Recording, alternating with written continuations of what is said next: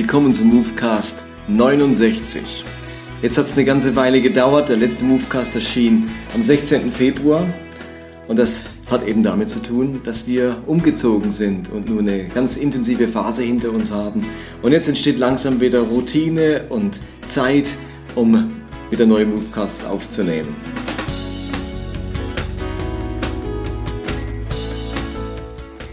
Und heute möchte ich mich mit dem Thema Skepsis beschäftigen. Mein großes Thema ist ja die Glaubensentwicklung, die Entwicklung von neuem Glauben, von Glauben, der weitergeht, der vorangeht.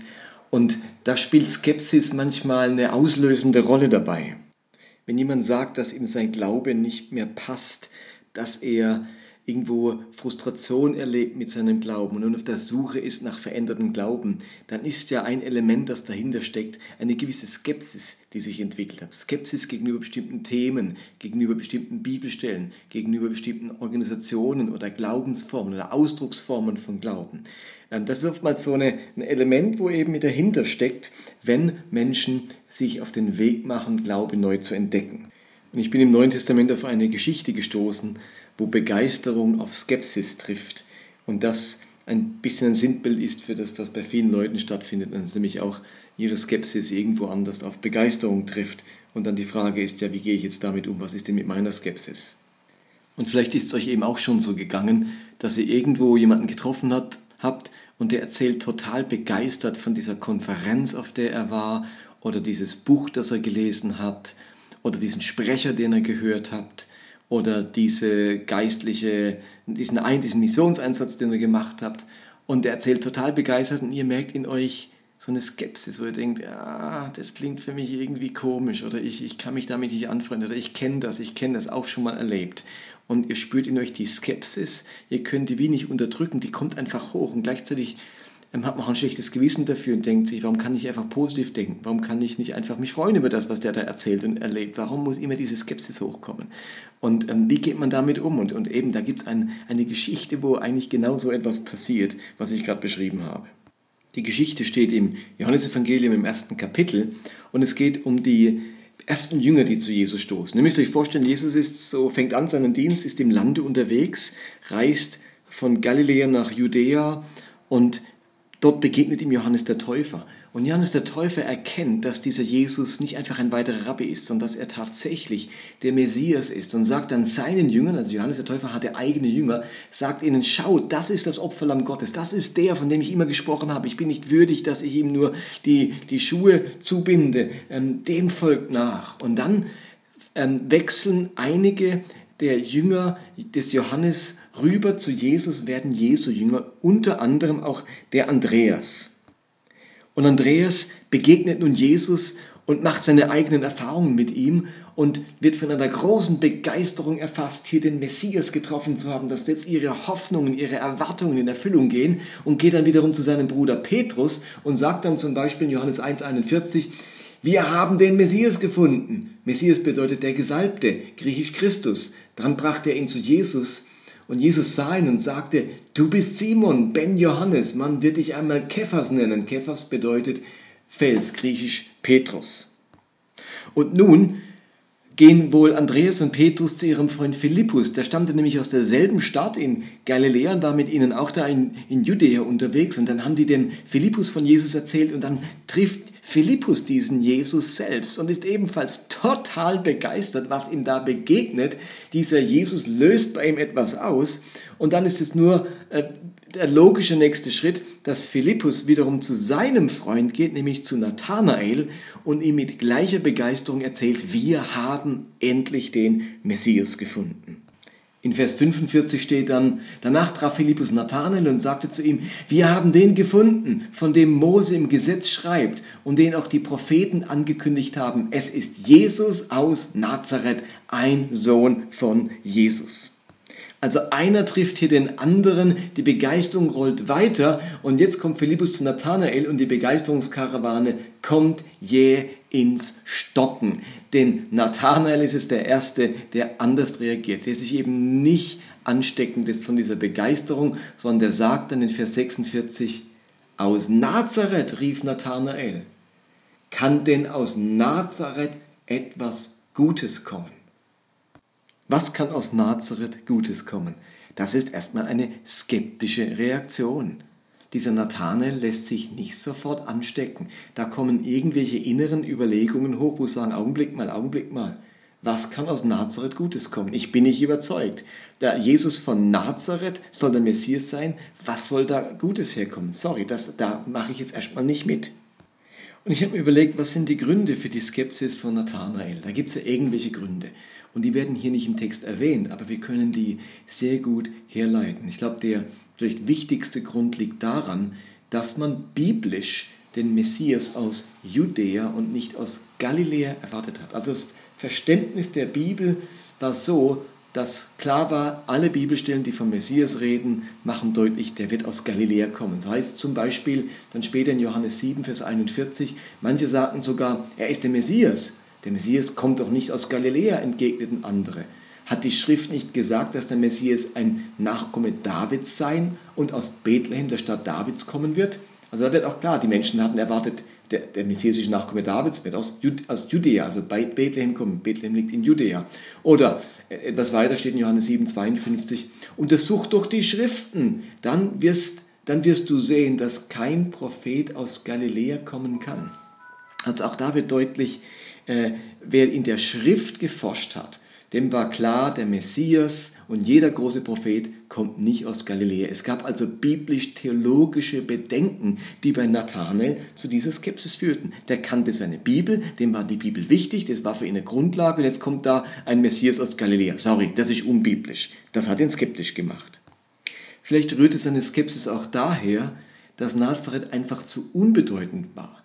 Nazareth wird in keiner einzigen Stelle im Alten Testament erwähnt. Viele andere auch Städte werden erwähnt, aber Nazareth ist nun wirklich nada. Das wird nicht erwähnt. Ein winziges Dorf mit ganz wenigen Einwohnern und einem König, einem Messias aus Nazareth wäre nun wirklich nicht viel mit in die Wiege gegeben worden sein. Niemals hätten sich die Stadtoberen der nahegelegenen Großstadt Sephoris einem König aus Nazareth gebeugt, geschweige denn der, der Landesfürst oder, oder Herodes.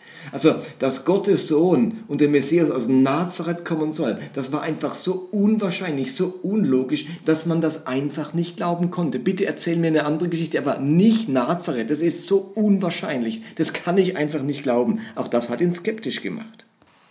Oder eine dritte Möglichkeit war, dass Nathanaels Skepsis daraus resultierte, dass er ein gewisses Déjà-vu hatte. Ihr müsst euch vorstellen, es gab nämlich in der Vergangenheit, vor einigen Jahren in Israel schon mal so eine Situation, dass, äh, uns wird in Apostel 5 geschildert, dass jemand, so ein vermutlicher Messias und Anführer aus Galiläa aufgetreten ist und behauptet hat, ich bin der Messias und eben seine Herkunft und, und all diese Dinge haben sein Projekt kläglich scheitern lassen und all seine Nachfolger wurden zerstreut oder vernichtet. Und Nathanael wird sich vielleicht gedacht haben, sorry, sowas hatten wir schon mal. So ein selbsternannter Messias aus Galiläa, dem alle Voraussetzungen fehlen, der stammt aus der falschen Hälfte Israels, der stammt aus der, zudem noch aus dem falschen Dorf. Das hatten wir schon einmal, das hat ganz böse geendet, dem seine Jünger wurden verfolgt oder getötet da bin ich skeptisch, ob das dieses Mal hinhaut. Das ist schon mal schief gegangen. Und vielleicht war das sein Grund für seine Skepsis. Und das kennen wir alle. Wir haben manchmal für unsere Skepsis genau die gleichen Gründe. Wir, wir haben den Eindruck, das ist nicht biblisch. Die Bibel sagt mir etwas anderes. Sorry, da bin ich total skeptisch. So wie ich die Bibel kenne, kann das nicht sein. Oder wir haben den, den Eindruck, das ist zu unwahrscheinlich. Sorry, das ist mir zu unnötig. Was du da erzählst, das, geht, das kann irgendwie nicht sein. Das geht nicht mit rechten Dingen zu. Das macht keinen Sinn für mich. Oder man ist skeptisch, weil man ein Déjà-vu hat, weil man das schon mal erlebt hat, schon mal dabei war, schon mal miterlebt hat. Und da ist es auch schon schief gegangen. Und jetzt bin ich einfach doch zu Recht skeptisch. So, und was mache ich jetzt damit? Was mache ich jetzt mit dieser Skepsis? Ich glaube, sehr schnell hat man in christlichen Kreisen den Eindruck, dass Skepsis ganz nah bei Unglauben liegt. Also sich skeptisch äußern wie Nathanael, vor allem wenn alle um mich herum begeistert sind, das ist schwierig. Und ich habe mal einen Movecast gemacht mit dem Titel des Kaisers Neue Kleider. Wo ich auch geschildert habe, wenn alle so sagen, oh, guck dir an bei diesem Märchen des Kaisers neue Kleider, wie der Kaiser schöne Kleider hat. Und, und alle haben am Schluss mitgemacht, obwohl sie nichts gesehen haben, obwohl der Kaiser nackt war, mussten alle so im, in der Euphorie der Gesamtheit mitmachen, bis dann ein Kind sagt, ja, der Kaiser ist doch nackt. Und manchmal ist da auch so, alle sind begeistert, alle sagen, wow, super, preis den Herrn. Und, und man selber spürt in sich so eine Skepsis aus guten Gründen. Nathanael hatte ja gute Gründe, der ist nicht einfach nur so ein, ein mürrischer Typ, der da rumhockt und, und nichts glauben will, der hatte gute Gründe für seine Skepsis und es braucht es ziemlich viel Mut und Ehrlichkeit, die auch zu äußern und sich nicht einfach so mitzubewegen, wo man innerlich gar nicht mit kann. Und nun lässt sich Philippus zum Glück, zum Glück nicht so leicht in, äh, abwimmeln und sagt zu Nathanael, okay, ich verstehe deine Skepsis, aber bitte tu mir einen Gefallen, komm mit und schau dir selber an. Komm und sieh, sagt er zu ihm, komm und sieh. Und zum Glück geht Nathanael mit, also er lässt sich da doch bewegen und begegnet jetzt selbst Jesus. Und sehr schnell wird deutlich, dass Jesus Nathanael kennt, und zwar übernatürlich kennt. Jesus hat irgendwie eine Vision, einen prophetischen Eindruck über diesen Nathanael, so dass es dann heißt in Johannes 1, 47, Jesus, als Jesus Nathanael kommen sah, sagte er, das ist ein wahrer Israelit, ein Mann ohne Falschheit. Woher kennst du mich? fragte Nathanael. Jesus antwortete, ich sah dich, als du noch unter dem Feigenbaum saßt, bevor Philippus dich rief. Da erklärte Nathanael, Rabbi, du bist der Sohn Gottes, du bist der König Israels. Jesus erwiderte, das glaubst du, weil ich dir gesagt habe, dass ich dich unter dem Feigenbaum sah. Du wirst noch viel größere Dinge sehen. Spannend ist nun der erste Satz, den Jesus zu Nathanael sagt. Das ist ein wahrer Israelit, ein Mann ohne Falschheit. Ich finde das bemerkenswert. Da begegnet ihm ein skeptischer Mensch, der gute Gründe hat, nicht zu glauben, dass Jesus der Messias ist. Und Jesus reagiert nicht ermahnend oder drohend oder hält ihm seine Skepsis vor oder wie er daneben liegt, was er alles verpasst, sondern sagt, ein wahrer Israelit, ein Mann ohne Falschheit. Und das finde ich das Erstaunliche, dass, dass Jesus hier deutlich macht, Skepsis hat eben manchmal gute Gründe.